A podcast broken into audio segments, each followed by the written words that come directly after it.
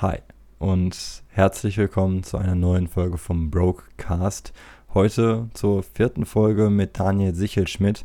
Er ist Fitnesstrainer und Motivationscoach und mit ihm habe ich mich darüber unterhalten, warum Fitness eigentlich so wichtig ist, warum es so wichtig wie noch nie ist, was positives Mindset mit einem macht und warum auch das so wichtig ist und dass man manchmal auch ein bisschen auf sich selber hören sollte. Viel Spaß. So, Daniel. Daniel. Willkommen. Wie lange kennen wir uns jetzt schon? Hammer raus. Das ist doch, dass ich dich jetzt mal hier im Podcast habe. Ich muss ja dazu sagen, ich habe die, die ersten Folgen, also die erste Staffel, ähm, mit hauptsächlich mit Leuten, die ich kenne, die ich gut kenne. Und ähm, muss ich auch ehrlich zugeben, zu denen ich auch so ein bisschen hinaufschaue. Und als wir uns, wann war das vor zwei Jahren, das erste Mal wieder gesehen haben, nein, war total krass. Das hätte ich nicht gedacht. Ja, man sieht zum einen, wie schnell die Zeit vergeht, weil ich glaube, das allererste Mal haben wir uns 2006, 2007 gesehen. Da habe ich einen ein Praktikum gemacht im Fitnessbereich, beziehungsweise hinterher als Aushilfe gearbeitet. Und während deine Eltern zum Sport gekommen sind, saßt du schon vorne an der Theke und hast mit mir gequatscht. Ja. So, und so schnell vergeht die Zeit. Du arbeitest mittlerweile beim Radio, im Fitnessstudio, hast einen eigenen Podcast und äh, ich freue mich unheimlich hier zu sitzen, äh, mich die nächsten 60 Minuten mit dir zu unterhalten, Mehrwerte auszutauschen. Und es äh, ist natürlich auch schön zu hören, wenn du sagst, äh, Leute, zu denen man aufschaut. Ähm, ich kann das nur wiedergeben. Das, was du in deinem Alter da alles schon reißt, ähm, Respekt, aber mit dem Vor Vornamen ist natürlich auch ein gewisser Erwartungsdruck da. Ne? Ja, klar. Als Daniel muss man schon was, irgendwie was bieten, halbwegs. Erzähl doch mal den Leuten jetzt, die dich nicht kennen, was, was machst du, wer bist du? Ähm, mein Name ist Daniel Sichelschmidt, ich werde in diesem Jahr 35 Jahre alt, äh, 86er Baujahr und äh, ja, bin in einem Frauenhaushalt groß geworden ohne Papa damals, Opa als Vaterfigur, der ist früh verstorben und habe dann ganz starkes Übergewicht gehabt als Jugendlicher. Ähm, habe dann mit 16, sechs Wochen in der Kur es geschafft, knappe 20 Kilo abzunehmen und auch ja, knappe 15 Zentimeter zu wachsen. Das war eine sehr gute Kombination. Habe mich dann immer für, für Fitness interessiert und auch Menschen eine Brücke zu bauen, zu helfen, Gewicht zu verlieren, gesund zu bleiben, weil du dir vorstellen kannst, äh, mit 16, 100 Kilo bei 1,60 waren jetzt nicht so die optimalen Grundvoraussetzungen, äh, vernünftig alt zu werden und äh, dann auf einmal beim Sport nicht mehr als letzter gewählt zu werden, ähm, mit Fußballspielen wieder anzufangen oder auch im Fitnessbereich, damals schon mit 18, 19, Leuten, die vielleicht mit 40 oder 50 Jahren reingekommen sind, Übergewicht hatten, die dir erst nicht vertraut haben, was soll der kleine Scheißer mir jetzt erzählen, ja, und dann gemerkt haben, ey, der hat die eigene Geschichte, der hat selber erlebt, ähm, war damals ein Gamechanger, weil ich wollte grundsätzlich ähm, Theaterwissenschaften studieren, hatte mich dafür eigentlich auch schon beworben. Das mhm. Praktikum im Fitnessbereich, damals in Ennepetal, im Proaktiv, war aber so gut, weil da war Kommunikation, da war Spaß mit Menschen, da waren meine Chefs waren damals, die haben drei Kurse am Tag gegeben und waren absolute Vorbilder für mich damals, weil die hatten alles, was. Die, ja, die waren Könige, die hatten alles. Die haben Kurse gegeben, wo die 30 Leute angehimmelt haben, die waren beim Cappuccino und da war eine Menschentraube drumherum und da dachte ich, cool, Fitnesstrainer oder Menschen helfen. Ähm, da war auch nicht Geld zwangsläufig der Antreiber, weil du deine Ausbildung als Sport- und Fitnesskaufmann nicht, wer weiß was verdienst. Also ich gebe dir ein Beispiel als. Ähm, ich habe Abi gemacht, 2,7, Lizenz zur Intelligenz, wir waren die Abigenten. Ähm, und dann waren, waren ja, ganz knackiges Motto, waren wir auch, glaube ich, nicht die Einzigen, die das damals hatten, 2,7, Zentralabi, erstes Jahr. Naja, meine Oma hat zehn Geschwister, meine Mama keine. So, und bei so einem runden Geburtstag kommen dann aber immer alle zusammen, weil die haben ja auch schon wieder Kinder, die schon wieder Kinder mhm. haben, also zig Großcousins und Co. Und dann sind die alle gekommen, die Onkels, und haben gesagt, und, Junge, was machst du jetzt nach dem Abi? Ja, eine Ausbildung zum Sport- und Fitnesskaufmann. Da haben die dir auf die Schulter geklopft und haben gesagt, ist nicht so schlimm. Weil kein Mensch wusste, was das ist. Mittlerweile waren die alle mal bei mir trainieren oder sind durch ein Personal Training gelaufen. Die haben mittlerweile einen anderen Respekt davor, was man macht. Aber es war zu dem Zeitpunkt noch nicht zuzuordnen. Hab dann äh, ja, mich 2011 selbstständig gemacht. Hab hier in Breckerfeld, deiner Heimatstadt, äh, mhm. äh, zusammen mit meinem damaligen Ausbilder das erste Fitnessstudio eröffnet. Habe da 2015, 2016 meine 50% der GBR abgegeben, weil ich seitdem deutschlandweit in Fitnessstudios und Physiothi äh, Physiotherapien unterwegs bin für Schulungen im Bereich Kommunikation, Verkauf, Vertrieb. Und neudeutsch sagt man Speaker ja, dass ich auf einer Bühne stehe und innerhalb von einer Dreiviertelstunde, Stunde Menschen erkläre, warum ist Training so wichtig wie Haare waschen, Fingernägel schneiden, Zähne putzen. Warum ist es das denn? Ja, das ist äh, relativ einfach erklärt. Ab dem 25. Lebensjahr verlierst du 1% an Muskulatur, ab dem 30. 1,5 und Sitzen ist das neue Rauchen. Also im Schnitt sitzt der Mensch neun Stunden am Tag. Das führt dazu, dass diese ganzen sogenannten Volkskrankheiten, ob das jetzt Herz-Kreislauf-Erkrankungen, also fast jeder kennt jemanden, der mal einen Herzinfarkt, einen Schlaganfall, einen Bandscheibenvorfall hatte. Mhm. Wir haben 32 Millionen Menschen mit orthopädischen Erkrankungen, das ist bei 61 Millionen Wahlberechtigten geht mehr als jeder Zweite in so eine Wahlkabine und sagt, boah, ich habe Rücken. Ja, und dann lassen sich die Leute auch gerne massieren, therapieren. Aber das aktive Training trägt halt einfach dazu bei, dass deine Muskulatur erhalten wird. Also ich mhm. weiß, als ich klein war, hat meine Mutter da gestanden und gesagt, Zähne putzen, dreimal am Tag. Und das habe ich nicht freiwillig gemacht. Ja, ich musste ja. daran erinnert werden. Du hast die Bürste in der Hand gedrückt gekriegt. Und irgendwann war es ein Automatismus. Du bist morgens aufgestanden, hast das gemacht. Warum? Ja. Du willst, dass die Dinger nicht nach 40 Jahren ausfallen und du nicht ganz so gut aussiehst, sondern du willst so bis 60, 70 die Dinger behalten. Ja. So, und da ist uns das einfach in Fleisch und Blut geht das über, weil du das von deinen Eltern, Stichwort Spiegelneuronen, beigebracht bekommst. Im Fitnessbereich muss man sagen, jedes vierte Kind in Deutschland ist übergewichtig. Das hängt auch damit zusammen, jetzt Corona ist nochmal eine ganz andere Nummer, ne, ja, was Bewegungsmangel angeht. Aber Bewegungsmangel ist einer der Hauptfaktoren dafür, dass diese ganzen Volkskrankheiten entstehen. Weil bei meiner Oma hat das angefangen mit so einem Schächtelchen, da stand drauf Montags, Dienstags, Mittwochs, Donnerstags, Freitags, Samstags, Sonntag für die Tabletten. Mittlerweile steht da morgens, mittags, abends. Ja. Und das ist ja normal, weil das sagt ja der Arzt. Ja. So, und die meisten Ärzte, da möchte ich auch niemand persönlich angreifen, aber ich habe mit Ärzten gesprochen mhm. und die sitzen da und die haben vor 30 oder 40 Jahren studiert. Da war Diabetes Typ 2 noch nicht mal irgendwie auf dem Lehrplan. Und wir haben 8 Millionen Diabetiker, Dunkelziffer 12 Millionen. Es verschreibt dir auch keiner Training. Es wird dir Reha-Sport verschrieben, beweg dich mal mehr. Und da kommt genau dieser Tenor, Bewegung ist nicht gleich Training. Wenn Bewegung gleich Training wäre, müsste der Postbote die Tour de France fahren.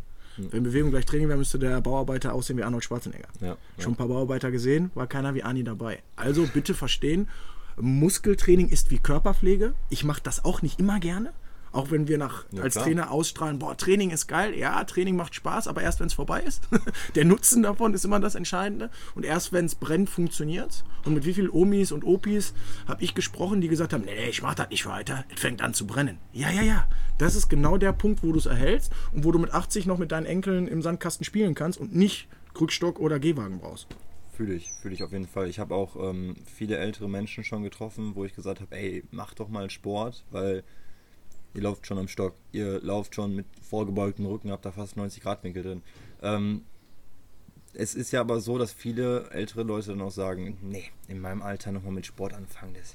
Aber, aber es hilft ja, ne? Also ich meine, es ist ja jetzt nicht so, dass du, klar, du kannst im, im Alter mit 60 kein Bodybuilder mehr werden, aber dass du deine Muskulatur, die du noch hast, zumindest erhalten kannst, was ja wichtig ist. Ich meine, ich habe schon Leute gesehen, die waren 110 und äh, war nochmal eine Runde Bungee-Jumping da machen. Ähm, es, es, hilft ja, es bringt ja was, aber es machen, finde ich, zu wenig.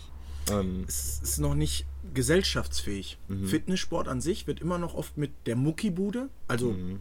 wie oft höre ich diesen Begriff an? Muckibude ist nichts für mich. Gehst ja, oder, pumpen. Ja, gehst du pumpen. Ich bin da zu alt für. Ja, also mhm. ganz oft eine, eine, eine Aussage, vor allen Dingen auch wenn die Problematik da ist, dass Menschen gesundheitliche Einschränkungen haben, weil die Angst so groß ist, dass es schlimmer wird, anstatt besser. Ja. Ich sage den Menschen immer, stell dir einfach vor, und das gilt auch für alle Zuhörer, mach das einfach mal mit, das Experiment.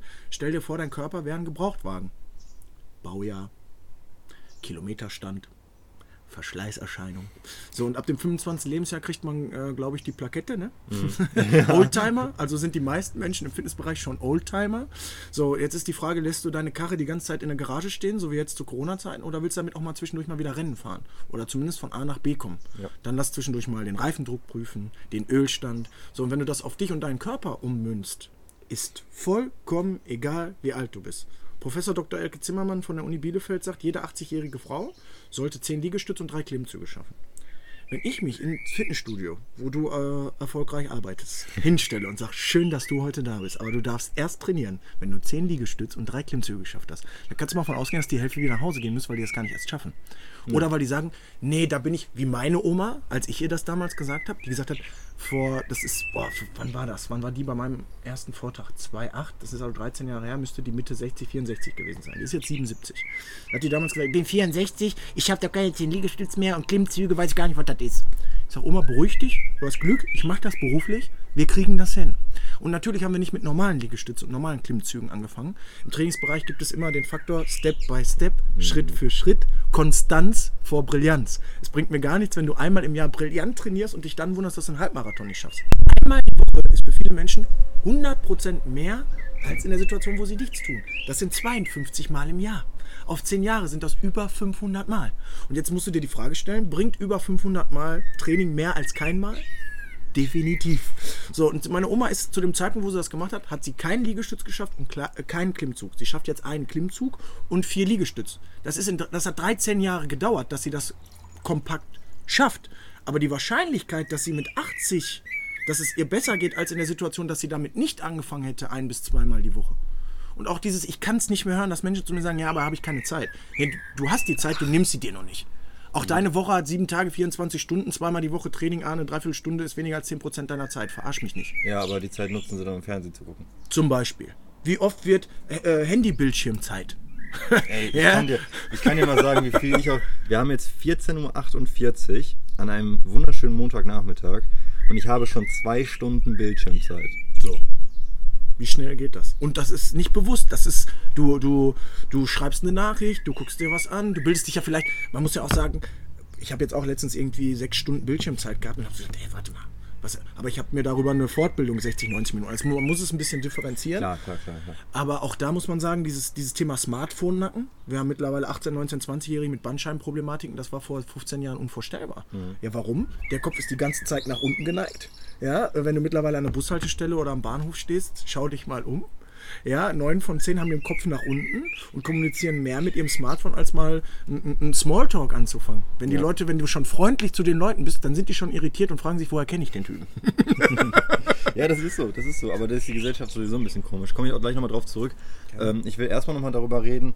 Wir haben gerade schon darüber geredet, dass, dass du früher auch übergewichtig warst, mhm. auch äh, stark übergewichtig, kann man ja so sagen. Ja. Ich tatsächlich würde behaupten, ich auch. Ich habe mhm. vor drei oder vier Jahren habe ich noch, ähm, ich glaube, mein maximales Gewicht waren 102 Kilo.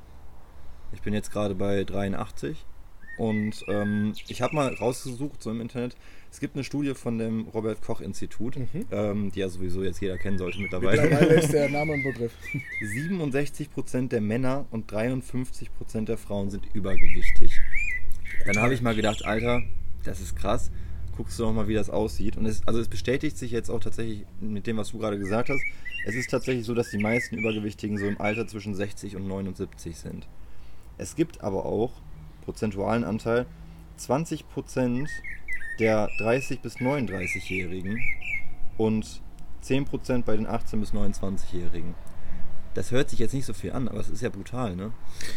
Ja, die Frage ist, was das äh, mittelfristig für eine Konsequenz hat, weil wir reden jetzt auch über das Thema demografischen Wandel. Also mhm. die, die Leute haben ohne Probleme die Chance mittlerweile aufgrund auch von besser werdender medizinischer Versorgung 100 Jahre alt zu werden. Mhm. So jetzt, ohne zu weit auszuschweifen, die Frage ist, will zwangsläufig der Staat und die Gesellschaft, dass du 100 Jahre bist, fit und mindestens 300 Liegestütze schaffst, um es extrem zu überspitzen? Oder bist du fürs System grundsätzlich besser, wenn du kurz nach der Rente eher ja gut, aber ne? was Problem willst du, ist halt die Frage. Die Frage ist genau, was willst du, was willst du für dich und wie willst du auch mit, mit wie, wie soll ich das ausdrücken, mit, mit einem gewissen Anspruch an dich selber alt werden. Also ich sage dir ganz ehrlich, dass meine größte Angst ist im Alter, zu sagen, okay, im schlimmsten Fall werde ich dement und weiß gar nicht mehr, was ich tue. Mhm. Und auch da zeigen neueste Studien, dass Muskeltraining unheimlich starken Einfluss hat, auch in Bezug aufs Gehirn, Gehirnstruktur und so weiter. Also Muskeltraining ist aufgrund von Millionen von Jahren etabliert.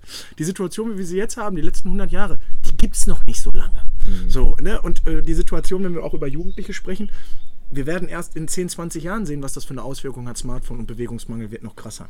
So, und um das mal chronologisch aufzuarbeiten, der Steinzeitmensch, also ich sag jetzt mal wir beide im Lendenschurz und mit Speer. Schönes Bild. Wunderschön, wir sind, auf, gerade vor. wir sind auf die Jagd gegangen. Da mussten wir beide aber mal richtig körperlich aktiv sein, um das Mammut zu fangen. Mhm. Oder wir mussten richtig körperlich aktiv sein, damit der dämliche Säbel, Säbelzahntiger uns nicht aufschlitzt. Mhm. Also du warst immer auf Spannung und immer in diesem Bereich Adrenalinausstoß. Oh, Action, jetzt muss ich mich muskulär mhm. betätigen. Und dann hast du auch immer so viel gegessen, dass dein Körper einfach keine Angst hatte vor der Eiszeit. Ja. Warum hole ich so weit aus? Es wird gleich verständlich. Das Thema Eiszeit ist für uns in Deutschland, gerade als Mitteleuropäer, gar nicht mehr so schwierig, weil du machst die Heizung hoch und hast es im Winter warm. Ja. Meistens, wenn wir jagen gehen heute, stehen wir von der Couch auf, gehen zum Kühlschrank und haben was gefangen. Das sind andere Grundvoraussetzungen. Das heißt, wir haben erstmal das Thema, äh, die letzten 120 Jahre, lass uns das chronologisch machen. Erst kam die Erfindung Auto, ja, das war so, ich glaube, Ende der 40er, Ende der 50er Jahre auch nicht für jeden erschwinglich, ist aber durchschnittlich mehr geworden. Mhm. So, dann hatten wir die Erfindung Fernseher. Ja, wenn du so Bilder siehst, Mondlandung, wie sich beim, heutzutage sagt man Public Viewing, hunderte Mann vor einen Fernseher oder ein Radio geballert haben. Mhm. Ist heute äh, vorstellbar, weil man das feiert beim Public Viewing mit anderen Ja. zu machen. Damals war es gar nicht anders möglich, weil in deiner Straße höchstens einer einen Fernseher hatte. Ja? Dann kam die Erfindung von Waschmaschine. Ja? Also auch das nicht zu unterschätzen. Früher musstest du körperlich richtig arbeiten, um deine Wäsche zu waschen. Zack, heute drückst du einen Knopf. Dann kam ähm, der Computer. Anfang der 90er Jahre und ist ganz klar, dass du, wenn du statistisch guckst, dass ab Anfang der 90er Jahre die Adipositas-Zahlen, also der Fachbegriff für Übergewicht Adipositas, ich war adipös, ähm, der ist nach oben geschnellt. Und das wird jetzt durch die Smartphone-Komponente nicht weniger. Jedes vierte Kind in Deutschland Minimum hat Probleme dadurch. So, und wenn doch dein Youngtimer in dem Fall, um nochmal auf das Beispiel des Autos zu kommen, wenn da schon Probleme sind mit dem Öl und mit dem Reifen, wie soll das dann in 10, 20, 30, 40, 50 Jahren sein? Und deswegen ist es so wichtig, dass die Menschen das verstehen, dass vielleicht auch die Pandemie in dem Fall einen positiven Einfluss darauf hat, dass die Menschen verstehen, ey, Training ist ja ein Luxusgut. Seit heute ist bei den meisten Studios wieder die Tür offen. Ich habe schon viele Posts heute bei Instagram gesehen, dass die Leute tun so, als ob sie den heiligen Gral in der Hand hätten, nur weil sie eine, äh, wieder eine Hantel äh, anfassen dürfen. Also es entsteht vielleicht auch eine, eine andere Freude. Früher war viel Leid vermeiden, ich will nicht krank werden. Jetzt ist vielleicht auch dieses Freude erzeugen mehr da zu sagen, ich kann wieder raus, ich darf wieder trainieren. Und das auch egal wie alt du bist, wenn du gerade zuhörst, es ist nie zu spät, um zu beginnen. Wichtig ist dabei eine vernünftige Anleitung. Wenn du in irgendeinen Kabuff gehst, wo du 15 Euro zahlst, auch da nicht falsch verstehen und du hast niemand, der dich anleitet, machst du mehr kaputt, als dass du richtig machst. Zig Menschen schon gesprochen, die gesagt haben, ja, Fitness habe ich gemacht, war nichts für mich. Echt? Wie lange hast du es denn? Unter welcher persönlichen Anleitung? So, und auch da, wenn du einen Führerschein machst, sagst du ja nicht, jo, ich bin 18, ich setze mich ins Auto. Du setzt dich in eine Fahrschule, du lernst die Bögen auswendig. Mittlerweile fährst du noch ein Jahr mit Mami oder Papi. So, und dann darfst du fahren. Du hast einen Führerschein. Im Fitnessbereich gibt es leider nicht den offiziellen Fitnessführerschein. Die guten Studios, die, die leiten dich so lange an, bis sie merken, du kannst da alleine laufen und du weißt, was du zu tun hast.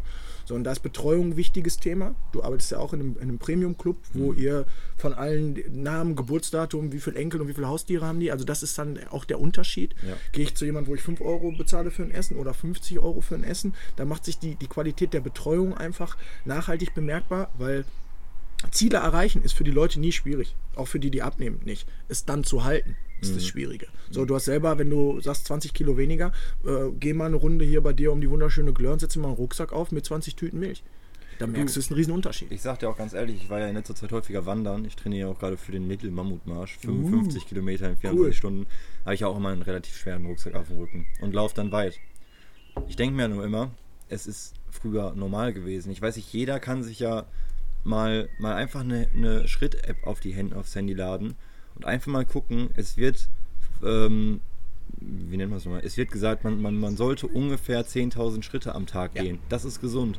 Welcher Mensch kommt auf 10.000 Schritte? Mittlerweile bin ich froh, wenn ich auf über 2.000 komme. Und das finde ich so krass. Und ähm, ich wollte aber jetzt nochmal, du gibst mir so viele Steilvorlagen, eigentlich wollte ich tausend andere Themen auch noch ansprechen. Ja, Du hast gerade die gesagt, die Zeit. Leute, die Leute freuen sich wieder, endlich wieder Sport zu machen. Mhm. Konnten die die ganze Zeit? Also ich sag dir ganz ehrlich, die letzten sechs Monate habe ich hier zu Hause gehockt und habe Sascha Huber Workouts durchgeballert Mhm. ohne Ende. Und es hat was gebracht. Ich habe es jeden zweiten Tag gemacht und es hat was gebracht. Klar, kann man jetzt nicht vergleichen mit äh, 50, 60 Kilo Bankdrücken oder was weiß ich was, aber es funktioniert. Siehst du das auch so oder würdest du sagen, ah, nee, mh, ohne Gewichte geht gar nicht? Also zwei Faktoren dazu. Zum einen nochmal kurz zu dem Schrittzähler, würde ich gerne was sagen. Weil statistisch gesehen sagt man, vor 100, 120 Jahren ist der Mensch 20 Kilometer am Tag gegangen. 20 Kilometer. Heute sagt man, der Schnitt, das sind die neuesten Zahlen, ich glaube aus 2017, ähm, sind 400 bis 800 Meter. So, jetzt erschrickt man sich zuerst und sagt, kann ja nicht sein. So, aber äh, wenn du zu denen gehörst, die mehr sich bewegen oder es einfach mal tracken und du siehst über die Woche verteilt, ach krass, ich dachte bei der Arbeit im Büro, ich laufe so oft zum Kopierer, das müssen ja mindestens 5, 6, 7, das ist nix. Äh, 2.000, 3.000 äh, Schritte mehr ist es nicht so. Und diese, dieser Unterschied, das muss man auch mal zeitlich und, und, und, und vernünftig einordnen. Wenn du 4 bis 5 km/h im Schnitt gehst, dann sind das mal eben 4, 5 Stunden am Tag gehen. Wer hat überhaupt noch die Zeit, 4, 5 Stunden am Tag zu gehen? So, und dann reden wir nur darüber, dass das die Norm sein sollte. Aber wir haben doch die Zeit. Also ich, ich zum Beispiel, ich mache das häufig so, ich stehe auch morgens früher auf oder gehe abends später auf die Couch, weil ich da noch eine Runde spazieren gehe. Es, es kann doch jeder. Und ich meine, guck mal, wie weit du kommst, wenn du jetzt mal eine Stunde rausgehst, spazieren. Genau, wenn du es willst. Oder wenn so ein Tracker dich auch auf einmal positiv pusht, weil er dein kleiner Co-Trainer ist. Ich gebe dir ein Beispiel. Wir haben, mittlerweile kannst du ja diese Apple Watches auch zum, als mhm. einfaches Beispiel. Also Schrittzähler ist bei der Health App, also auf jedem Apple-Gerät sowieso drauf. Kannst du mal gucken, wie viele Schritte machst du, wie viele Etagen hast du gemacht. Das ist natürlich nicht so genau wie ein Tracker am Arm, logisch, aber es ist zumindest schon mal ein Indiz. Und ich habe zum Beispiel einen Kumpel, der ähm, hat seine Apple Watch mit dem vom Kollegen, der sechsmal die Woche trainiert, bearbeitet. Und da geht es um Ringe, die sich schließen. Beweglichkeitsring, bla bla bla. Ja, okay. So, und dann hat der freitags abends bei Let's Dance mal eben in jeder Werbung Liegestütz gemacht, weil der Kollege hatte schon die Ringe geschlossen, er aber noch nicht. Hätte der die Uhr nicht gehabt, hätte der im Leben nicht die Liegestütz gemacht, also hätte er auch seinen Ring nicht geschlossen. Mhm. Und genau das ist es. Wofür nehme ich mir die Zeit? Oder wenn ich abends merke, ich habe es noch nicht, dann gehe ich mal spazieren, weil auch da wird ganz oft unterschätzt, was hat die Natur für einen brutalen Einfluss auf das Thema Stressabbau. Mhm. So, weil das Millionen von Jahren kennst du Vogelgezwitscher. Wenn äh, ein Stock irgendwo knackt, bist du sensibel dafür, weil früher hätte es das bedeuten können, oh Mist, das war's. Mhm. ja, äh, und deswegen mal spazieren gehen, sich mal die Zeit nehmen. Das ist aber der Haupttenor auch von dem, was du äh, gerade im zweiten Punkt angeschnitten hast. Die Leute hätten ja die Möglichkeit gehabt, zu Hause was zu machen. 50 Prozent so wie du, haben sich einen Workout rausgesucht, haben das gemacht, haben eine gewisse Regelmäßigkeit und haben sogar geschafft, ihr Niveau zu halten oder vielleicht sogar sich im Studio zu verbessern. Ich glaube, dass einer der Hauptschwerpunkte ist, du kannst alles mit eigenem Körpergewicht machen, du kannst alles mit eigenen Übungen machen. Diese Faktoren, äh, was du online mittlerweile machen kannst, vor 15 Jahren als, als, oder 16 Jahren, als wir uns kennengelernt haben, da gab es das nicht. Da konntest du nicht im Internet eingeben Workout und äh, hast auf einmal 16 verschiedene Varianten gehabt. Gimondo, das war äh, ja. früher äh, nicht vorstellbar. Mittlerweile, meine Schwester hat das, gehe ich da drauf. Da sind sie alle. Ob das ein Daniel Aminati ist, der sagt, ich mach dich krass, oder äh, irgendjemand anders, Fernanda Brandau, mit der du einen Kurs machen kannst. Du hast also Optionen und Möglichkeiten, die gab es früher nicht. Früher war es noch so, ich habe zum Beispiel bei meinen Eltern, äh, als sie noch bei euch trainieren waren, äh, habe ich ja immer noch mit meinem Nintendo DS in der Ecke gesessen und habe mir was Leckeres getrunken irgendwie ja. und äh, habe zugeguckt und habe immer gesagt, boah, ich möchte auch ins Fitnessstudio. Gut, da mhm. war ich mhm. jetzt sieben Jahre alt, ne, das äh, konnte ich da vergessen. Aber wenn mir jemand gesagt hätte, ey, fang doch schon mal leicht an mit ein paar Workouts irgendwie auf YouTube oder sowas, wenn das da funktioniert hätte, ich hätte sofort angefangen. Es gibt zwar diese VHS-Kassetten, die vielleicht einige von euch auch noch kennen, äh, ne, dass man früher so ein Aerobic-Video sich angeguckt hat, mhm. aber es ist nicht vergleichbar. Das ist ähnlich wie früher, wenn du für die älteren Zuhörer in eine Videothek gegangen bist und du durftest dir einen Film aussuchen. Ja. ja und dann hattest du das Pech, davon waren nur sechs da und alle waren verliehen. und da konntest du nicht gucken. Heute gehst du auf Netflix und Co. und hast ein Portfolio, das. Kann sich schon gar nicht mehr kannst, entscheiden. Kannst dich schon gar nicht mehr entscheiden, was du mhm. gucken sollst. Und ähnlich ist es natürlich auch dann jetzt zu Corona war es ja auch so, dass jeder Personal Trainer gesagt hat, ich brauche ein eigenes Homeworkout. Das ist ja auch gut, wenn du jemand hast, den du vertraust. Das ist, sage ich bei allen Dingen, egal was es ist. Such dir, ich habe zum Beispiel möchte ich einen eigenen Podcast machen. Wen habe ich gefragt, wie das funktioniert? Dich, weil ich weiß, du machst das überragend. Such Danke. dir jemanden, der etwas, was du machen willst, schon sehr gut macht. Weil er ist ja aus irgendeinem Grund dahin gekommen. Egal, ob es Sport ist oder ob es irgendwelche anderen Komponenten sind. Und um auf deine Frage zurückzukommen, ich habe das Gefühl, sowohl in unserem Freundesbekanntenkreis, aber auch bei den Studiobetreibern, ist es wirklich 50-50. Es gibt die eine Hälfte, die wirklich angefangen hat, sich auch mit Training zu Hause zu beschäftigen.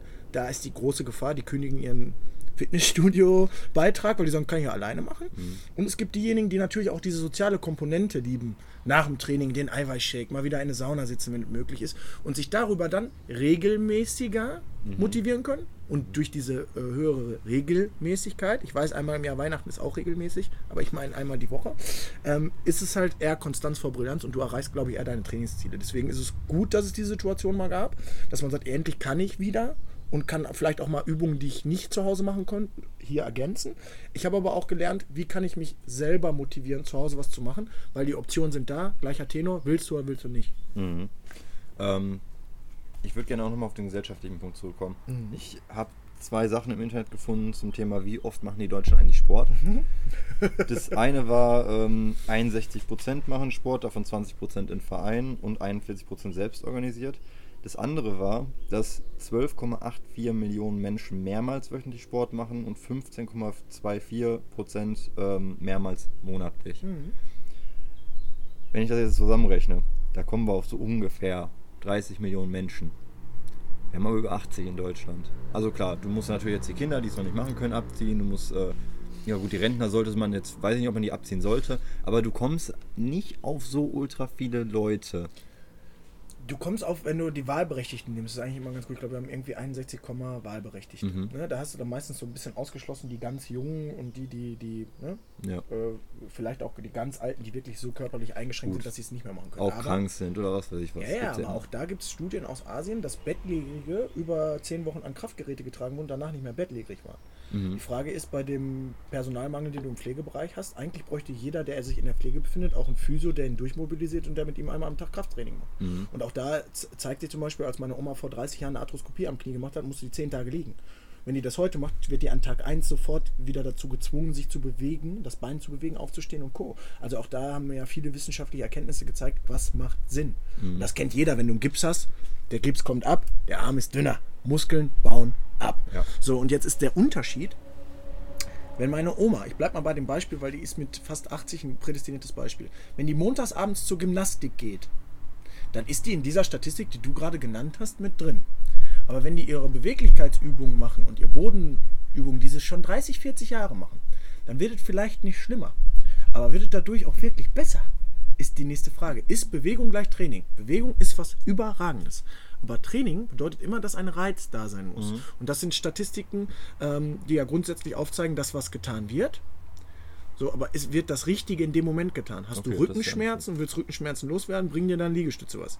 So, ne? Also man muss halt, müsste an der Stelle auch wirklich mal gucken, machen diese Leute wirklich gezielt was und was haben sie wirklich daraus resultierend für einen Erfolg für sich. Erfolg definiert jeder anders. Der, der abnehmen will, will, dass die Hose wieder passt. Der, der Schmerzen hat und sich nicht bücken kann, ist schon dankbar, wenn er einfach mal wieder schmerzfrei ist. Jungs wie wir, die sagen, boah, uns macht das richtig Spaß, auch mal richtig Gas zu geben und zu kacheln. Ne, das ist, ist, muss man äh, dahingehend auch unterscheiden. Und, ähm, Auf das Thema äh, Mindset und äh, Erfolge und so kommen wir übrigens gleich auch nochmal, weil sich das auch von meiner Community gewünscht wurde. Sehr gut. Ähm, und ich glaube einfach, dass dieser Punkt ist, dass die Leute verstehen sollten, selbst wenn sie was machen, hol dir mal jemanden dazu, der weiß, wie es funktioniert, mache ich das richtig oder kann ich vielleicht auch noch ergänzen äh, und was dazulernen, weil wir sind an einem Punkt, wo sich der Markt, gerade im Fitnesssegment, wir sind äh, in Deutschland, glaube ich, mit, dem größten, mit der größten Vereinszugehörigkeit in ganz Europa. Allein schon durch den DFB. Das ist, glaube ich, auch der, der größte Verband insgesamt bei Vereinen. So, und ähm, auch da, Vereinssport ist ja dann spezifisch. Wenn ich Fußball spiele, mache ich ja einen spezifischen Sport. Ja, wenn ich Tennis spiele, mache ich einen spezifischen Sport. Aber was können therapeutische Grundlagen, Beweglichkeitstraining, Faszientraining, was kann das auch alles noch bei mir auslösen? Weil ein Fußballprofi, der sich jetzt in der EM-Vorbereitung befindet, der trainiert nicht mehr so wie vor 40 Jahren. So, und deswegen, wir sind bei 12,8. Ich glaube, das sind irgendwie knappe 12 Prozent, die in Deutschland trainieren. In Amerika hast du 21, 22 Prozent der Ge- Gesamtbevölkerung. Ne? Also wir sind an einem Punkt, wo sich der Marktanteil auch noch verdoppeln kann, weil einfach das Verständnis für Fitness und Training heutzutage ein anderes ist. Wir müssen natürlich auch aufpassen aufgrund von Modernisierung, dass das nicht ganz verloren geht. Und die Kiddies, die jetzt äh, Probleme haben, die werden halt keine 70, 80, 90 mehr, wenn die jetzt schon äh, Bluthochdruck haben, wenn die jetzt schon eine Fettleber haben. Ja? Deswegen, also Was natürlich auch ein Punkt ist. Also, guck mal, wir sitzen jetzt hier draußen in der Sonne, es sind äh, knapp über 20 Grad, glaube ich, mittlerweile. Ähm, da habe ich früher als Kind habe ich draußen Fußball gespielt oder habe irgendwelche Baumhäuser oder was weiß ich was gebaut. Wenn ich hier Kinder in der Straße sehe, das ist für mich ein Highlight. Und das siehst du an den Kindern. Die bauen diese Grundmuskulatur nicht auf. Da gibt es auch Studien zu, habe ich mal gelesen, habe ich jetzt aber gerade nicht im Kopf, dass die Kinder viel weniger Grundmuskulatur aufbauen. Und ich finde, da sollte man eigentlich schon ansetzen, dass man die Kinder mal wieder dazu bringt, auch rauszugehen. absolut. Und nicht vor der Playstation zu sitzen oder so, das die ganze Zeit mit sechs oder sieben Jahren schon. Ähm, ist für mich so ein Punkt. Hat Aber, aber auch was, wenn ich da kurz noch einhaken darf, hat aber auch was mit, der, mit dem Faktor Erfolg zu tun. Also wenn du äh, siehst, dass früher unheimlich viele Menschen rausgegangen sind, gespielt haben und so, du hast dir deine Endorphinausschüttung da abgeholt.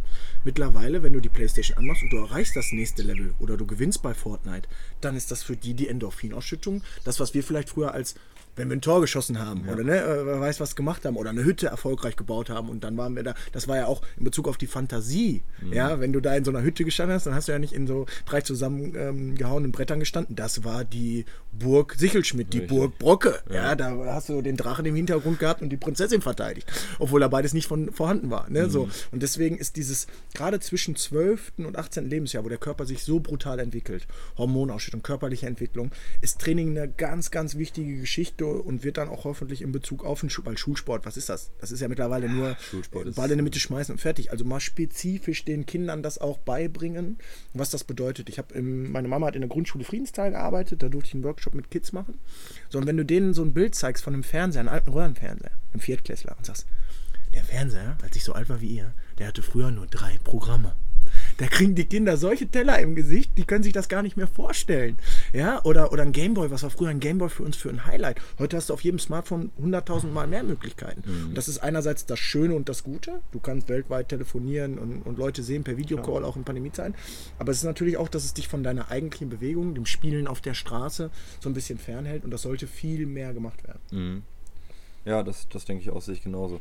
Ähm, worauf ich hinaus wollte, äh, ursprünglich, irgendwann mal, ähm, war, dass sich die Zahl der Menschen, die trainieren, aber ähm, ja, dass es mehr geworden sind. Mhm. Also ich habe gelesen, zwischen 2016 und 2020 waren das äh, die Leute, die mehrfach, mehrmals die Woche Sport gemacht haben, schon mhm. äh, zwei Millionen Leute mehr, allein das schon, was ja prinzipiell gut ist. Aber ich habe auch das Gefühl, da sind super viele Menschen mit zugekommen, die zwar zum Beispiel ins Fitnessstudio gehen, mhm. aber wenn du siehst, wie die Leute die Übungen machen, da denkst du dir, die sorgen nicht für ihre Gesundheit oder die, äh, die arbeiten nicht dafür, dass sie in der Zukunft gesund sind, sondern dafür, dass sie dicke Muskeln bekommen, hauen sich dafür dann die Bandscheibe irgendwie raus oder sowas. Ähm, was sollte man, wenn man, wenn man mit einem Fitnessstudio an, äh, anfängt, was sollte man machen, außer auf Markus Rühl zu hören. Das sollte man bitte nicht machen. Das habe ich auch kurz, kurze Story.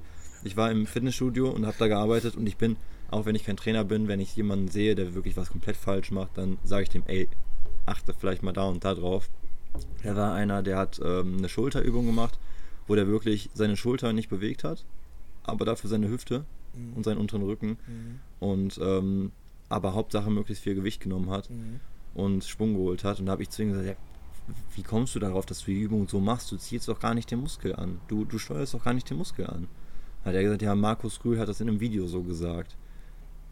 Und ich glaube, das ist auch ein riesiges Problem. Kannst du vielleicht auch was zu sagen, dass zwar mehr Leute Sport machen, aber die Leute sich auch vielleicht nicht so an den, bei den richtigen Personen informieren, wie es eigentlich funktioniert.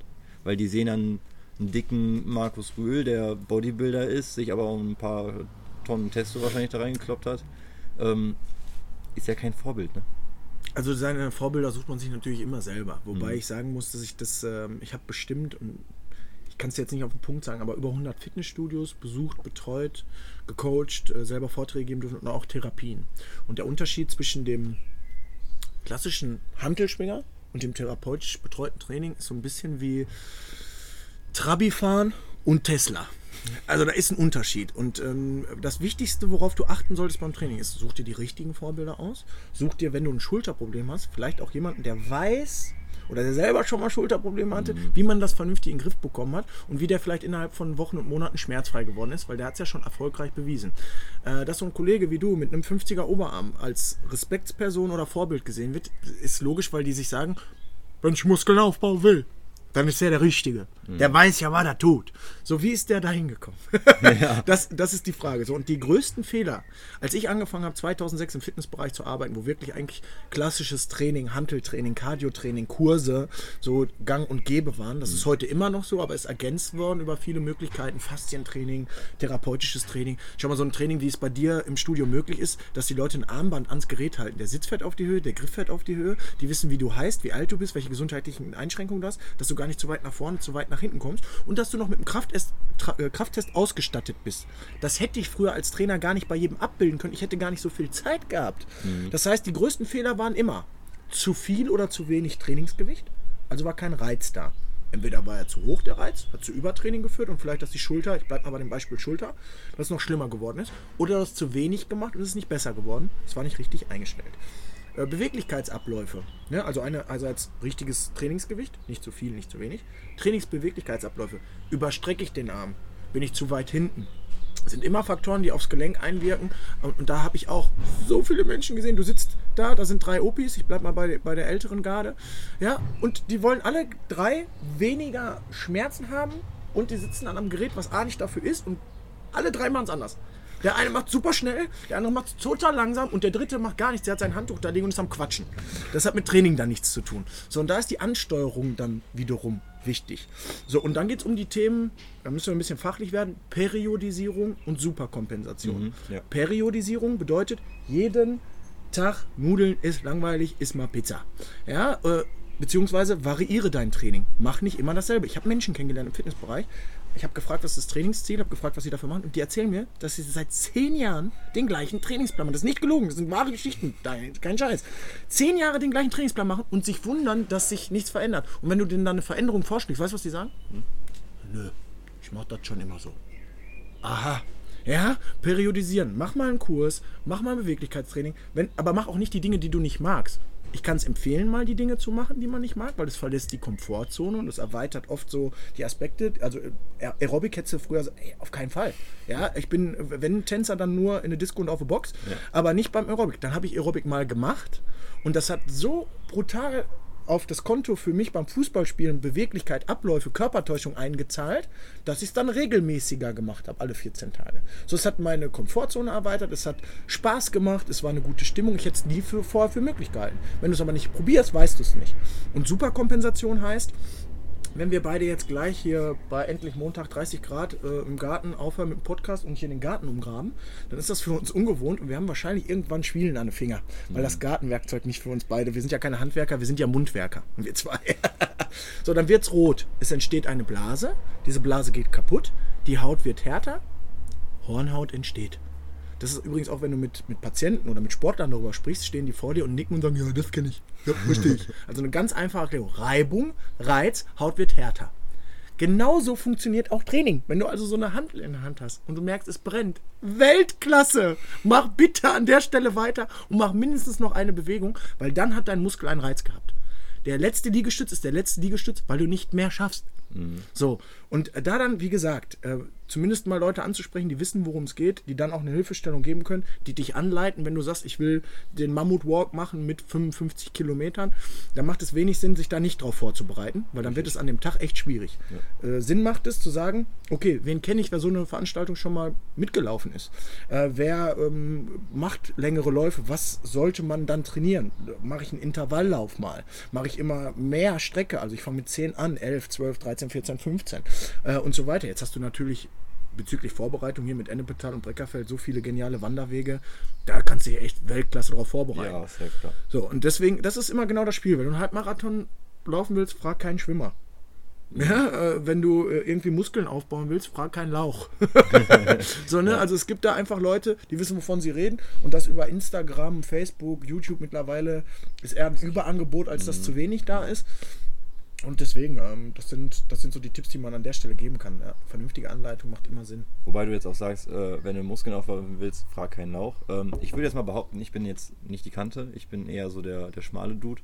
Ähm, ich habe ja erzählt, ich habe ja vor drei, vier Jahren noch über 100 Kilo gewogen. Das mhm. heißt, ich habe mich erstmal darauf konzentriert, zwei Jahre lang äh, abzunehmen, Grundmuskulatur aufzubauen, weil ich vorher nie wirklich richtig viel Sport gemacht habe oder sowas. Mhm. Ähm, und merke jetzt, dass es langsam in den Aufbau geht. Und ja. ähm, ich würde aber behaupten, dass ich das Training trotzdem ganz gut im Griff habe und dass ich Leuten auch rein theoretisch Tipps geben könnte. Mhm. Halt ohne Gewähr, dass es komplett richtig ist, mhm. sondern beruhend auf Erfahrung. Beispiel, ich habe jemanden gesehen, der hat Bankdrücken gemacht oder Liegestütz. Und ich sagte ihm, ey, du steuerst dich die Brust nicht an, das sehe ich. Klar, das muss mir auch erstmal beigebracht werden. Ähm, versuch einfach mal, wenn du Bankdrücken machst, deine Oberarme bzw. deinen Ellbogen zusammenzudrücken. Dass du quasi versuchst, die beiden Ellenbogen so ein bisschen in die entgegengesetzte Richtung zu bewegen. Mhm. Dass du, oder beim, bei den Liegestützen, dass du deine Handflächen zueinander schiebst. Es geht nicht, weil du halt auf dem Boden gerade gestützt bist. Aber damit triffst du die Brust viel mehr. Oder wenn du Rückenübungen machst, rudern.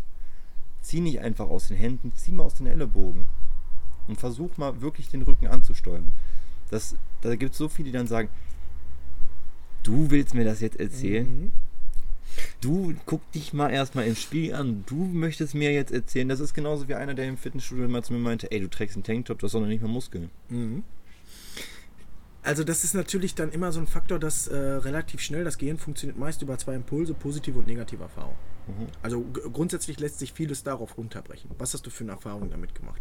Hätte ich jetzt bei meinem, das ist mein erstes Podcast-Interview, wäre das jetzt eine mittelschwere Katastrophe und ich hätte morgen Herpes, würde ich wahrscheinlich kein zweites machen. Ich hätte Angst, dass wieder passiert. Ich habe jetzt schon so viel Spaß mit dir, dass ich hoffe, dass wir noch eine zweite Folge aufnehmen und dass das wirklich Gerne. in Zukunft ähm, regelmäßiger passiert. Warum? Es ist eine positive Erfahrung, die wir beide gerade sammeln. Ich habe so ein bisschen das Gefühl, wir sitzen seit Ewigkeiten mal wieder an der Theke und quatschen einfach bei einem Bierchen. total geil, total Ja, das, geil. dann, wenn's, wenn's, das ist auch das, dieses, wenn Leute dann sagen, finde eine Berufung, ja, wenn du etwas äh, tust, was du liebst, gehst du ja nicht mehr zur Arbeit. Das ist ja jetzt irgendwo auch ein Stück weit Arbeit, aber wir sitzen an einem Montag bei Sonnenschein mit einem Käffchen hier am Mikro und könnten noch zwei Stunden weiter quatschen. So, ne? So, und wenn jemand doch einen Erfahrungswert sammelt und er hat aber die negative Erfahrung, guck mal, der hat keinen 40er Oberarm, wie soll der mir was beibringen? Dann ist es immer die Frage, wie kommst du ins Gehirn der Person? Und da passiert oft, egal in welchem Dienstleistungsbereich, in dem ich gearbeitet habe, wir sind so Dienstleistungschamäleons, wir haben schon von Leute schminken bei Halloween auf dem auf der Yacht in Barcelona arbeiten als Personal Trainer und Stylistin. Äh, Wir haben alles schon durch. Wir haben als Dienstleistung Chameleon Promos gemacht, uns als Weihnachtsmänner verkleidet. Wir haben alles schon gemacht Wenn du von wir redest, redest du von, von meiner Lebensabschnittsgefährtin, meiner wunderschönen Freundin. die hier auch Der nebenan sitzt quasi. Stylist, die sitzt auch im lässt sich aber in dem Fall einfach mal die äh, Sonne ins Gesicht scheinen. Also ist, ist hervorragend. So, und ähm, wir haben so viel äh, schon, schon gemacht in Bezug auf Dienstleistung und Gas geben und, und Menschen wirklich ähm, Mehrwerte schaffen, dass es immer wieder spannend zu beobachten ist, wie reagieren sie auf dich. Also ich gebe dir ein Beispiel, als ich meinen ersten Vortrag im Theater machen durfte, da hat ein Physiotherapeut extra ein Theater gemietet und da saßen 200 Mann mit einem Durchschnittsalter von 88, so ungefähr. So, da bin ich mit meinem schwarzen T-Shirt auf die Bühne gekommen, schwarze Haare, tätowiert. Da hast du erstmal gesehen, wie die ersten drei Reihen die Arme verschränkt haben und sich gesagt haben, was will der mir denn jetzt über Rückenschmerzen erzählen? Also da bin ich ja mal gespannt. Das sind aber auch die, die nach dem Vortrag noch extra Fragen haben. Die so eine Reihe bilden nach dem Vortrag und noch persönlich mit dir quatschen wollen. Warum? Weil ich das Vertrauen aufbaue. Indem ich genauso anfange und sage, wahrscheinlich fragt sich die Hälfte, was soll der mir jetzt über Rückenschmerzen erzählen? Und dann sprichst du deren Sprache und die nicken. Heißt also beim nächsten Mal, wenn du jemandem eine Übung zeigen willst, gehst du einfach offensiv damit um, gehst ihm hin und sagst, Du denkst jetzt wahrscheinlich, was soll ich Lauch, auch wenn es überspitzt ist, du bist ja keiner, was soll ich Lauch dir jetzt für eine Übung zeigen? Aber ich darf jetzt seit mehreren Jahren hier im Fitnessbereich arbeiten und ich glaube, ich habe einen Tipp für dich, der nochmal die letzten 5% rauskitzelt. Wenn er dich nicht interessiert und sagst, lass mich in Ruhe, gehe ich wieder. Wenn du den hören willst, sag mir Bescheid. Hören dir zumindest auch an. Ob du Acht umsetzt. von zehn werden sagen, sag mir den Tipp. ja. Das ist was anderes, als hinzugehen. Äh, man sagt auch, wer zuerst argumentiert, verliert. Und du sagst, hör mal, ich zeig dir was.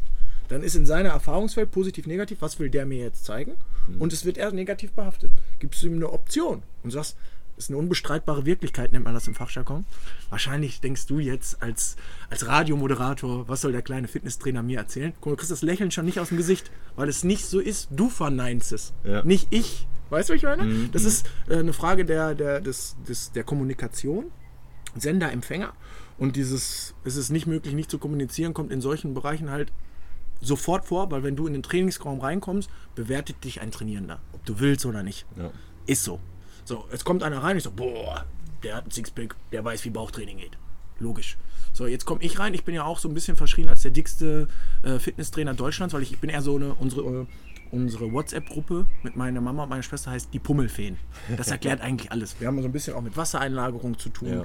Und wir sind von den Körpertypen eher, wenn wir an einem Stück Sahnetorte vorbeigehen, haben wir ein Kilo mehr. So, ne? Also deswegen Ja, ja. Ähm, ist auch bei mir oft, wenn ich einen Abnehmkurs oder so gemacht habe, ich wiege mit meinen 1,79. Ich habe, als ich meine Freundin kennengelernt habe, 1,81 gesagt. Hört sich wesentlich größer an als 1,79. Äh, bei meinen knapp 90 Kilo bin ich, ne? Die positiv ausgedrückt eine kleine Kante, negativ kleiner Pummel, also es ist so eine gute Mischung. Beim, beim Fußball, also ich bin schon, alles ist gut, ich bin gesund, ich bin fit, ich schaffe die 10 Liegestütze und die drei Klimmzüge, die gefordert sind. Ja, ich wollte gerade sagen, wenn, wenn du mir jetzt was von Training erzählen würdest, dann, und wir gehen jetzt darauf zurück, dass ich auf dem optischen quasi bewerte, würde ich auch schon sagen, oh, hör dir das mal besser an. Das beste Beispiel ist, wenn ich, ich habe zum Beispiel mal Studios wochenlang betreut, also äh, von Montags bis Freitags. So, und dann gab es die Phase, dass ich montags bis donnerstags Termine hatte, um den Leuten auch Systeme zu erklären, dass sie die vielleicht zusätzlich buchen, dass sie sie auch kaufen. Ich hatte dann am Ende der Woche einen Vortrag. Ist einerseits cool, weil die Termine, die du hast, werden meist zu Fans. Ich bin auch eher ein Freund davon Fangewinnung. Also im Studio will ich Fans haben, keine Mitglieder. Ein zufriedener Kunde, der kündigt, ein begeisterter nicht.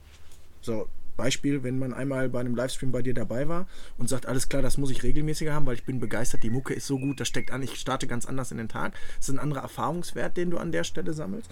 Und ähm, dann merke ich immer, wenn ich dann montags schon den Vortrag gehabt habe und dann waren die danach bei mir im Termin. Was das für ein Unterschied ist daher wie Tag und Nacht. Einerseits, wenn der Vortrag erst freitags ist, sie kommen zu dir, sie kennen dich gar nicht. Mhm. Du musst erstmal das Vertrauen aufbauen und am Ende des Gesprächs sind sie im Optimalfall Fans. Nicht alle, aber 90 Prozent. So, machst du das montags, sind sie dienstags, mittwochs und sind ungelogen dankbar dafür, dass sie mit dir einen Termin haben dürfen, weil du warst ja der Typ, der das auf der Bühne eine Stunde lang so witzig und toll erklärt hat. Mhm. So, ne? Also das ist äh, irre, was das für, für, ein, für ein Unterschied in der Wahrnehmung ist und in Bezug auch aufs Vertrauen. Und dann hilfst du den Leuten, Ziele zu erreichen. Wir sind jetzt bei 45 Minuten. Ich will trotzdem nochmal auf das Thema. Das 60, äh, glaube ich, ne? Ja, so circa 60. Ich denke, ein bisschen drüber kommen wir, aber das ist egal. Ähm, ich will nochmal darauf ein, zurückkommen, äh, weil sich das, wie gesagt, auch aus meiner Community gewünscht wurde, mal das Thema anzusprechen.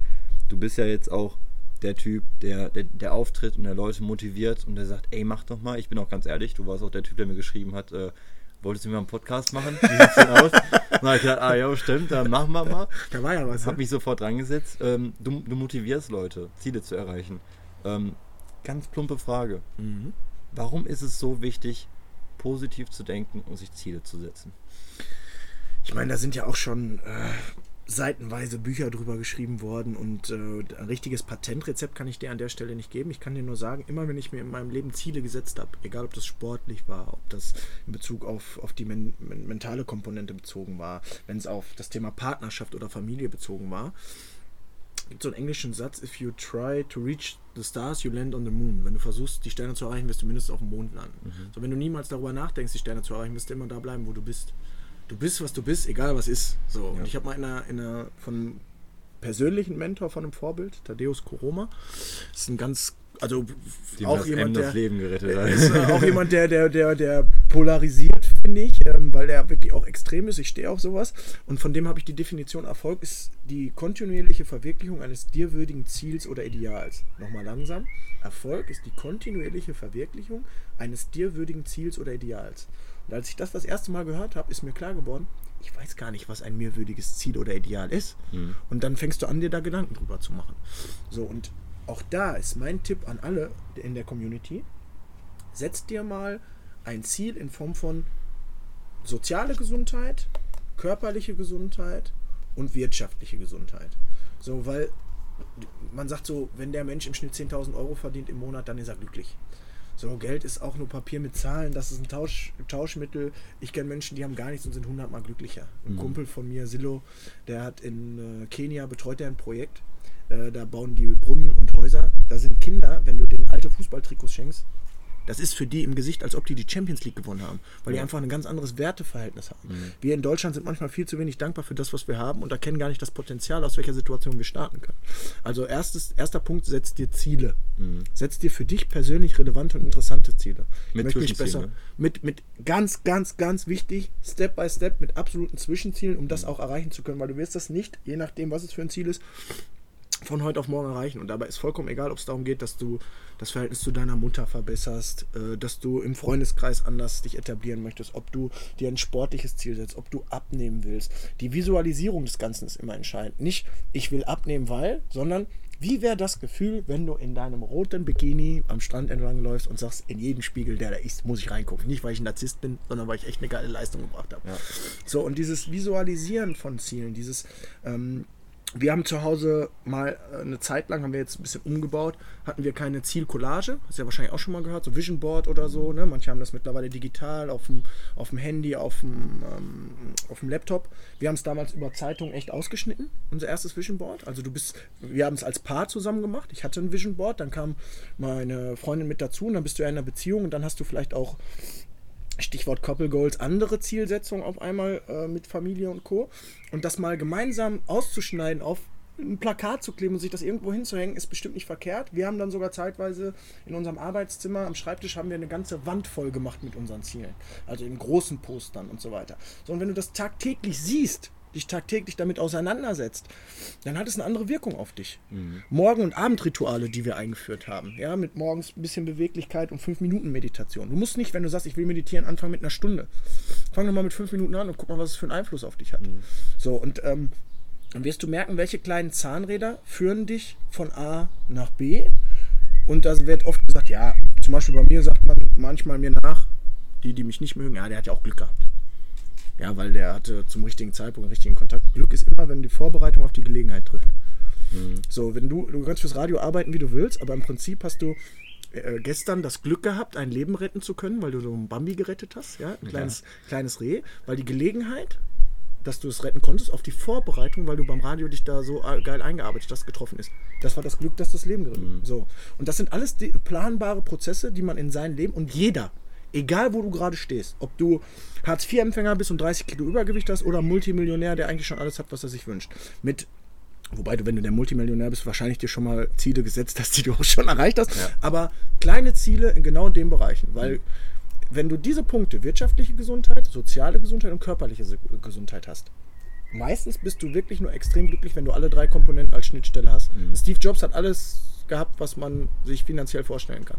Aber der hatte die körperliche Gesundheit nicht und hat nicht so lange so viel von seinem Reichtum gehabt. Ja. So, die soziale Gesundheit, mit wem arbeitest du?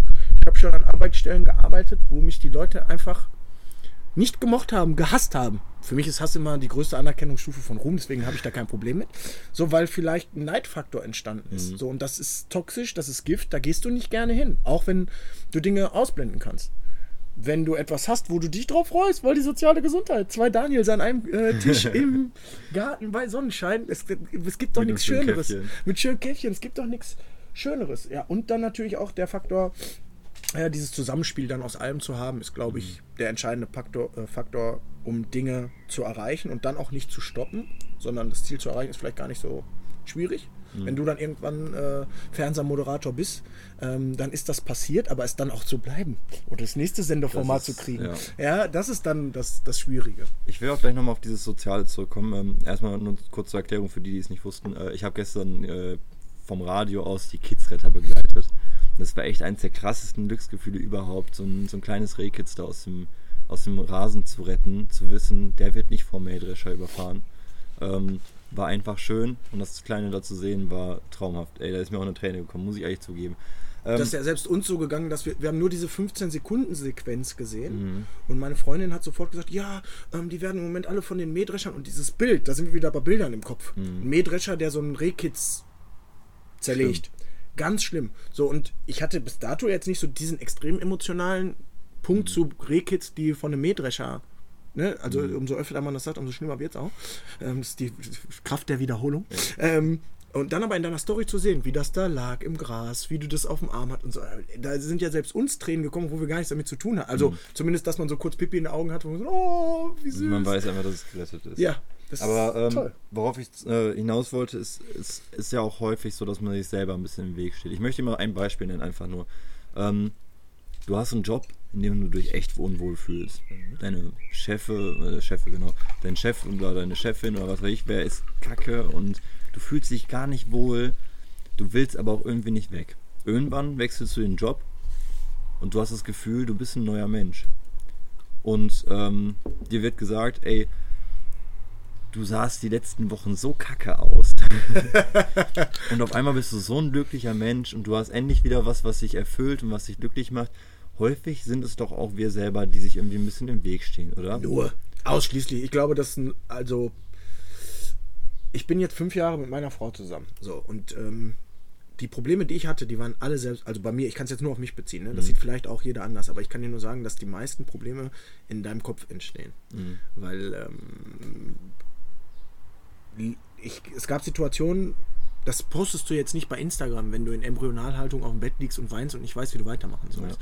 So, und ich kann dir auch aus dem Nähkästchen sagen, dass ne, wir natürlich immer sehr positiv auch in der Außendarstellung sind, aber wir auch schon Phasen hatten in der Selbstständigkeit, wo du mal Strom nicht bezahlt hast und mal eine Woche im Winter ohne Strom da gesessen hast mit Kerzen an und so. Und das ist kein Zuckerschlecken. So, und dann ist die Frage, wie kommst du aus solchen Extremsituationen wieder raus? Und wenn du dich es gibt ein schönes Beispiel, was ich in den, in den Vorträgen oder auch in den, ähm, in den Schulungen oft mache. Ich habe eine Flipchart, nimm dein Team jetzt als Beispiel, ihr sitzt da und ich male in die Mitte einen fetten schwarzen Punkt.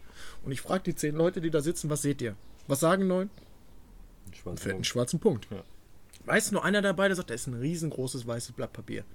Ja. Das ist die Frage des Fokus. Ist das Glas halb leer oder halb voll? Ist das Glas halb leer oder halb voll? Mhm. So, wenn du so ein Brennglas nimmst, dann gibt es einen Fokus und dieser Fokus dient dazu, dass das Feuer entzündet wird. Und setzt du diesen Fokus auf die Negation, das ist alles schlimm, es wird nicht besser. Und das gehört auch mal dazu. Trauer und, und traurig sein und auch mal Selbstzweifel sind ganz, ganz wichtig. Da sind wir auch beim Thema Superkompensation. No pain, no gain. Mhm. Nur wenn Schmerz da ist, entsteht Wachstum. Und äh, erst als ich erkannt habe, auch dank meines Umfelds, meiner Freunde, meiner Freundin, äh, dass hier das Problem eine ungelöste Aufgabe ist, ähm, bin ich Dinge anders angegangen. Der Unterschied zwischen einem Pechvogel und einem Glückspilz ist, der Pechvogel steht morgens auf der Waage und sagt, ah, schon wieder ein halbes Kilo mehr, alles Kacke. Ja, und mittags noch zwei Teilchen. Abends eine Tüte Chips und am Tag danach, wie schon wieder 500 Gramm mehr. Das ist so unfair. So, ein Glückspilz steht auf der Waage und sagt, oh, ein ungelöstes Problem. Ja. Heute trinke ich einen Liter Wasser mehr, esse einen Apfel und gehe zum Sport. Es klingt komisch, aber es ist ja tatsächlich krass sogar, Leute. So aber es ist ja auch so, dass man einfach auch mal eventuell zwischendurch mal dran denken sollte, was muss man machen, damit man glücklich ist.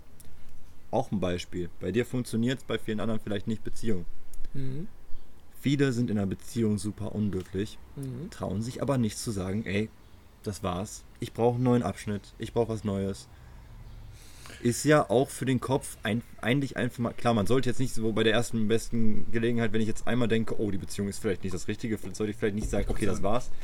Aber wenn man wirklich auf Dauer unglücklich ist und drüber nachdenkt, so, das ist nicht das Richtige und das eigentlich schon weiß, dann noch dran festzuhalten oder dann zu sagen, okay, war ein schöner Abschnitt bis hierhin, aber ich brauche auch mal was Neues.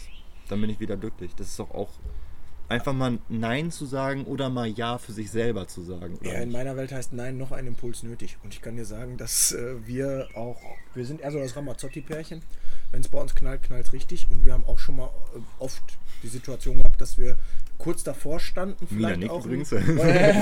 Äh, eine räumliche Trennung vorzunehmen. So, Romina sagt aber auch immer, es ruckelt, bevor es den nächsten Gang schaltet. Also oftmals ist dieses Thema Reibung, wenn du dich dann gemeinsam wieder aus sowas herausholst, ist meist eine Beziehung sogar intensiver und besser als vorher. Mhm. Aber ich gebe dir vollkommen recht, wie viele Paare haben wir schon erlebt, bezüglich Arbeit, bezüglich Umfeld und so weiter, die krampfhaft versuchen zusammenzubleiben. Das ist eine toxische Beziehung. Mhm. Der Tobi Beck ist auch einer meiner Leit- und Vorbilder, ist auch ein Bombenspeaker, toller Buchautor, hat zwei geniale Bücher geschrieben. Unbox Your Relationship, also für jeden, der mal so sagt, Mensch, das wäre vielleicht was. Oder Unbox Your Life. Hat auch tolle YouTube-Videos, die so 15, 20 Minuten dauern, mal reingucken. Ey, Wahnsinn. Der, der hat das damals beschrieben mit, ähm, die Frage ist, sitzt du mit deinem Partner im gleichen Lebensbus? So, wenn du in unterschiedlichen Bussen sitzt, weil du unterschiedliche Ziele und Visionen vielleicht auch hast. Der eine will Kinder und Familie, der andere nicht. Der eine macht Business, der andere nicht. Das heißt nicht, dass das nicht beziehungstechnisch funktioniert, aber wenn du doch merkst, dass bei immer mehr Komponenten du in einem anderen Lebensbus sitzt. Ich gebe dir jetzt ein Beispiel. Romina saß jetzt nicht zwangsläufig in dem Lebensbus Fußball. Also es ist jetzt nicht die, die mit der schwarz, mit schwarz-gelben Schal auf die Südtribüne geht und schreit, hey ja, BVB. Mhm. Ich bin so, seitdem ich, ich laufen kann. Ich, also, ne? So, jetzt ist aber die Frage, maßregelst du deinen Partner andauernd, weil er zu viel Fußball guckt, weil er was macht, was dir nicht gefällt? Oder erkennst du, ey, das ist eine Leidenschaft, ein Hobby? Ich unterstütze das, indem ich sage, okay, in der Phase, wo du das machst, suche ich was, was mir Spaß macht. Mhm. Ja, Romina, wenn ich jetzt Champions League gucke oder so, dann fängt die mal an zu malen. Hat Malen für sich entdeckt. Liest in der Zeit, macht ein bisschen ihr, ihr Instagram-Profil und so. Sie nutzt die Zeit und sagt nicht, wenn ist Fußball denn endlich vorbei? Wieso kommt danach noch die Spielberichterstattung? Warum guckst du schon wieder Fußball? Das ist dann oft so, dass, äh, was für eine Lösung hast du dann fürs jeweilige Problem? Mhm. So, sie freut sich mit mir mit, wenn der BVB gewinnt. Sie weiß, dass ich leide, wenn der BVB verliert. Wie passt du dich an und setzt du dich dann in den Lebensbus mit rein? Oder bleibst du in deinem Bus und fährst weiter in die andere Richtung? Dann wird es irgendwann so weit auseinander sein, dass es nicht mehr reparabel ist. Mhm. Und das ist jetzt nur ein Beispiel. Ja, ähm, Aber ich denke, das kann auch viele Leute projizieren, auch viele Beziehungen Beispiele, oder viele andere Beispiele auch außerhalb von Beziehungen, finde ich. Ich bin mit einer Mutter, einer Großmutter und einer Schwester groß geworden in einem Frauenhaushalt. Mhm. Und gut, das ist jetzt meine Meinung, kann man vielleicht auch widerlegen. Aber ich glaube, dass das Allerwichtigste für Frauen, das Allerwichtigste, auch wenn meine hier jetzt sitzt und das hört, Aufmerksamkeit ist. Und Aufmerksamkeit ist in so vielen kleinen Dingen möglich. Ruf mal, wenn du das hörst, einfach mal deine Mama an wenn du diesen Podcast gehört hast, wenn der gleich vorbei ist, ruf deine Mama an und sag, Mama, ich wollte dich nur mal anrufen, weil ich gerade an dich gedacht habe und einfach mal deine Stimme hören will. Boah, da freuen die sich so drüber. Ich letztens, ich war letztens im Urlaub in Lübeck, war ich. Einfach nur eine Tagestour in Lübeck, weil sonst war ich halt woanders im Urlaub. Und ähm, war am Holstentor. Und ich weiß, meine Oma, die liebt das Holstentor über alles. Und dann habe ich gesagt, okay, warte kurz, ich war mit meinem besten Freund da, warte kurz, ich rufe eben meine Oma an per Videocall. Hab angerufen, hab gesagt, hey Oma, sie so, oh, wie schön, dass du anrufst. Und dann habe ich die Kamera hochgehoben und das Holzentor war zu sehen. Du hast dieses Lächeln nicht mehr aus dem. Das war so schön. Magic Moment. Das sind so Kleinigkeiten. Und ähm, zu dem Thema Beziehung, ich glaube, häufig ist es auch so, man muss vielleicht erst erstmal einmal durch den Dreck gehen, um dann auch hinterher umso glücklicher wieder rauszukommen. Also, ich habe äh, zwei lange Beziehungen vor Romina gehabt. Man weiß ja, dass äh, das Beste kommt zum Schluss. Ne? Oder Ja. alle guten Dinge sind drei, sagt man auch so schön. Aber ähm, in allen Bereichen im Leben. Und das ist egal, ob das beruflich ist. Erst wenn du einen richtig beschissenen Chef und einen richtig beschissenen Job hast, weißt du einen richtig geilen Job zu schätzen. Erst wenn du in einer richtig schlechten Mannschaft gespielt hast, weißt du es in einer guten Mannschaft zu schätzen. Erst wenn du in einer Beziehung richtig Dreck gefressen hast, weil du vielleicht betrogen und belogen wurdest, weißt du gewisse Faktoren anders zu schätzen. So, und äh, das ganze Leben besteht aus Erfahrungswerten. Selbst das Gehirn ist nicht in der Lage, Zeit zu greifen. Ja, also ein Beispiel, wenn du die Generation vor uns fragst, wo waren die bei der Mondlandung, ja, dann sagen die dir, wie die da gesessen haben und alle geguckt haben oder die wissen, wo sie waren, als sie gehört haben, als JFK erschossen wurde oder als die Mauer gefallen ist oder als Beispiel, letzte Beispiel, die meisten wissen, wo sie 2014 beim 7-1 gegen Brasilien war und wo sie das, wie sie das mitgekriegt haben oder gesehen haben, weil es so out of space war, dass du erinnerst dich daran. Wenn ich dich frage, was hast du letzten Donnerstag gemacht, sagst du, ja, keine Ahnung weil es immer nur um Erlebnisse geht. Ja, gut, du, äh, ne? in, in einem Jahr oder an Silvester weißt du meistens, was waren die coolen Ausflüge, was waren die coolen Geburtstage. So, das ist Erlebnisse. Dein Gehirn ist immer nur in der Lage, Erlebnisse zu greifen. Wie viele Erlebnisse hast du gemeinsam in deiner Beziehung? Wie viel Magic Moment schaffst du? Bricht dir ein Zacken aus der Krone deiner Freundin? Ich habe eher schon das Problem, dass wenn meine Frau kommt abends von der Arbeit und dann, ähm, wenn ich nicht da bin, lege ich mal irgendwie ein Zettelchen hin oder habe die Wanne schon vorbereitet mit Schaumbad oder so oder mach irgendwas so, so irgendwas Magic Moment mäßiges. Da kann dir eher passieren, wenn du das nicht machst, dass du dann gefragt wirst, hör mal, wo war mein Zettelchen? Also du darfst auch nicht übertreiben, es muss halt so ein Ja, schmaler das darf Grad nicht zur. Normalität werden. So, ne, es muss, muss ein schmaler Grad sein, aber mal ein Blümchen mitzubringen, Aufmerksamkeit zu schenken, gemeinsame Ziele zu setzen, gemeinsame Urlaubsreisen, aber dem anderen auch den Freiraum lassen. Das ist in einer Beziehung, glaube ich, ganz, ganz wichtig, damit es als Team funktioniert, um im gemeinsamen Lebensbus, um darauf nochmal zurückzukommen, zu sitzen. Und oftmals bei einer, ich lerne auch viele Menschen kennen, die sagen, ja, meine Freundin hat Schluss geworden, ich weiß nicht, wie es weitergehen soll, es ist alles vorbei manchmal zu diese, diese Paarung in dem Fall, so zu sehen, dass man überhaupt dankbar zu sein, das überhaupt erlebt haben zu dürfen. Ja. Wie viele Menschen gibt es, die niemals eine glückliche Beziehung haben? Sei doch froh, dass du diesen Part gehabt hast. Was kannst du daraus lernen? Was hast du vielleicht nicht so gut in dieser Beziehung gemacht? Was kannst du in der nächsten besser machen? Ich hätte niemals so eine glückliche Beziehung mit Romina jetzt, wenn ich in meinen vorangegangenen Beziehungen nicht so viele Fehler gemacht hätte. Ja, Ja? es geht mir auch so. Ich meine, ich bin 21 und ich hatte jetzt zwei Beziehungen, die jeweils zwei Jahre lang gingen. Mhm. Ähm, und ich bin aus der letzten Beziehung rausgegangen, zum einen mit dem Gedanken, war eine schöne Zeit, war eine schöne Erfahrung. Mit dem anderen Gedanken aber auch, es ist eine neue Chance für mich. Und es hätte, hat einfach nicht sein sollen. Beim nächsten Mal wird es besser.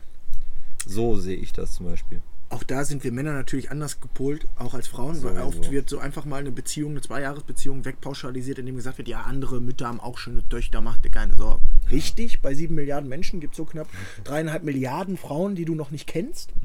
Und die Wahrscheinlichkeit, dass da ein Topf und ein Deckel ist, der zusammenpasst, ist relativ hoch. Und heutzutage ist es auch was anderes, Menschen kennenzulernen, wo du auf einem Display einfach nur nach rechts oder links swipen musst, um zu gucken, ob was geht, als vielleicht vor 20 Jahren.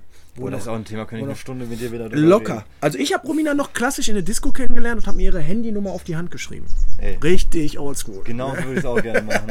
Also auf Tinder und sowas, ich habe es versucht, aber das kannst du auch in die Tonne kloppen. Ja, aber das ist auch, auch, auch da der Faktor. Guck mal, meine Großeltern, wenn da was kaputt gegangen ist, dann haben die das repariert. Ja, So, und diese Generation hat auch gelernt, Dinge zu reparieren. Das gilt auch für Beziehungen. Heutzutage geht ein Handy, fällt hin, ist kaputt, holst ein neues. Ja. Und so habe ich manchmal das Gefühl, dass die Generation bei dir, also wir sind ja jetzt knapp 14 Jahre auseinander, ähm, es ist ja gar nicht das. Früher war, hast du deine, meine erste Freundin, die mit mir Schluss gemacht hat, da lag ich erstmal eine Woche auf Couch, weil ich nicht wusste, wie es weitergehen soll, weil du gar nicht die Alternativen hattest zu sagen, oh guck mal, hier sind ja noch 250 andere.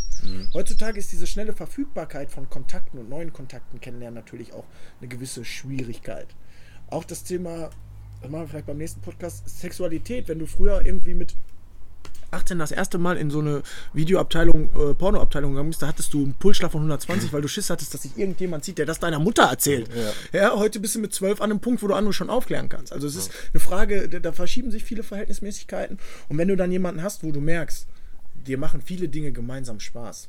Ähm, du, Im Freundeskreis wirst du anerkannt oder dein, dein Partner wird dort gefeiert und so weiter. Also ich habe mit meinen Ex-Freundinnen keinen Kontakt mehr. Die wollen keinen Kontakt mehr zu mir. Mhm. So, daraus habe ich gelernt, dass eine Beziehung, wenn sie zu Ende geht, ich könnte das gar nicht ertragen. Sollte Romina mich mal irgendwann verlassen, ähm, dann keinen Kontakt mehr zu ihr zu haben, sondern dass das auf einer freundschaftlichen Ebene dann auch stattfindet. So, und äh, ich glaube, dass das immer ein wichtiger Punkt ist. Setzt dir gemeinsame Ziele, guckt, dass ihr einer Beziehung ist auch immer ich glaube, Harpe Kerkeling hat mal gesagt, als äh, holländisch verkleidete Königin, eine Beziehung ist Arbeit, Arbeit, Arbeit. Und das ist so. Das ist wie Training, so. Training, Training. Aber Arbeit zahlt sich aus. Eben, no pain, no gain. Dementsprechend gehört auch Schmerz bei jeder Beziehung mit dazu und Streit. Das, das ist, ist normal. Das ist ein perfekter Abschluss. Zumal man die Verknüpfung nochmal ganz kurz, ganz, ganz kurz feststellen kann. Das habe ich ja, die Themen habe ich ja nicht so nicht einfach so gewählt. Glück und Fitness ist langfristig äh, schon sehr zusammenhängt, würde ich jetzt mal behaupten. Brutal. Also, Brutal. Ich ähm, kann auf jeden Fall sagen, unglückliche Menschen, die werden auch körperlich irgendwann Probleme bekommen, glückliche Menschen umso weniger. Und jeder, der gerade zuhört, denkt mal bitte an den Moment, egal ob ihr Yoga gemacht habt, Joggen wart oder Training habt. Dieser Moment, wenn du fertig bist, egal ob du es zu Hause gemacht hast, um See gelaufen bist, aus dem Studio kommst, der Moment danach, du fühlst dich einfach unschlagbar. Und das ist auch ein gewisses Glück, was jeder sich selber erarbeiten kann. Ja, genau so ist es. Und ich hoffe, das macht ihr auch.